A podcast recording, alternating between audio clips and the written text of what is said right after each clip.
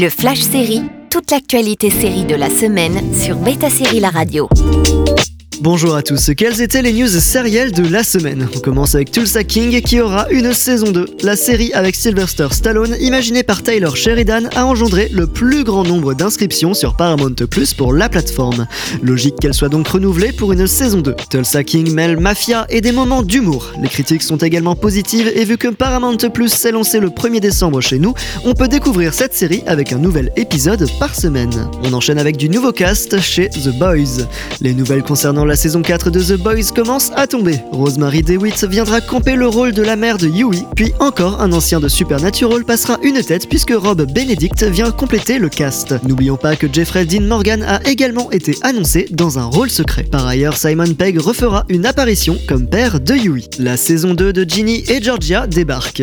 Alors que la première saison du teen show Ginny et Georgia, aux allures de Gilmore Girls avec une mère aussi immature qu'une ado et sa fille qui semble aussi mature qu'une adulte, était diffusée en 2021, sa saison 2 arrive enfin le 5 janvier prochain sur Netflix. On continue avec une date de retour pour Grogu et Mando. Disney Plus a annoncé que la saison 3 de The Mandalorian arrivera le 1er mars alors qu'on l'attendait en février prochain. Ce qui est sûr, c'est que des personnages précédemment vus reviendront pour cette nouvelle saison qui inclut évidemment Pedro Pascal, mais aussi Katie Sackhoff, Carl Withers, Emily Swallow, Amy Sedaris ou encore Giancarlo Esposito. Michael Gandolfini sera dans Daredevil Born Again. La suite des aventures de Daredevil intitulé Daredevil Born Again, toujours campé par Charlie Cox, se concrétise. Le cast ajoute Michael Gandolfini qu'on a vu en Tony Soprano dans le téléfilm qui racontait la jeunesse du personnage et qui dans la vie est le fils de l'acteur James Gandolfini. Il n'y aura pas de saison 2 pour Midnight Club. La dernière série plus ado de Mike Flanagan n'aura pas de saison 2. Les histoires d'horreur racontées par le club de minuit dans cette pension pour jeunes malades s'arrêteront là.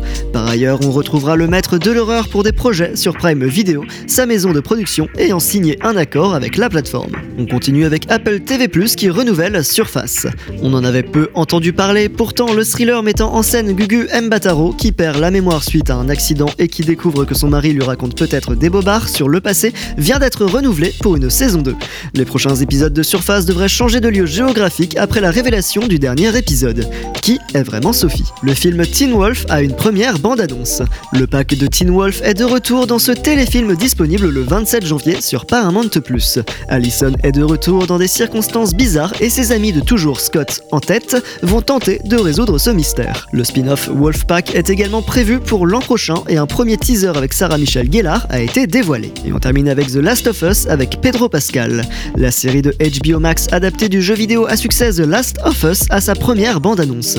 Menée par Pedro Pascal et Bella Ramsey en Joel et Ellie, nos héros vont parcourir le décor des États-Unis en ruine parsemé de zombies. Ellie pourrait être clé pour mettre fin à cette invasion. Aucune date française n'a été annoncée, mais avec l'accord de Prime Video et les séries de HBO Max, il serait possible que la série atterrisse sur la plateforme. Craig Mazin de Tchernobyl en est le co-créateur. Retrouvez toutes les bandes annonces et teasers sur betasérie.com. À la semaine prochaine pour de nouvelles news. Le Flash Série sur Beta Série La Radio.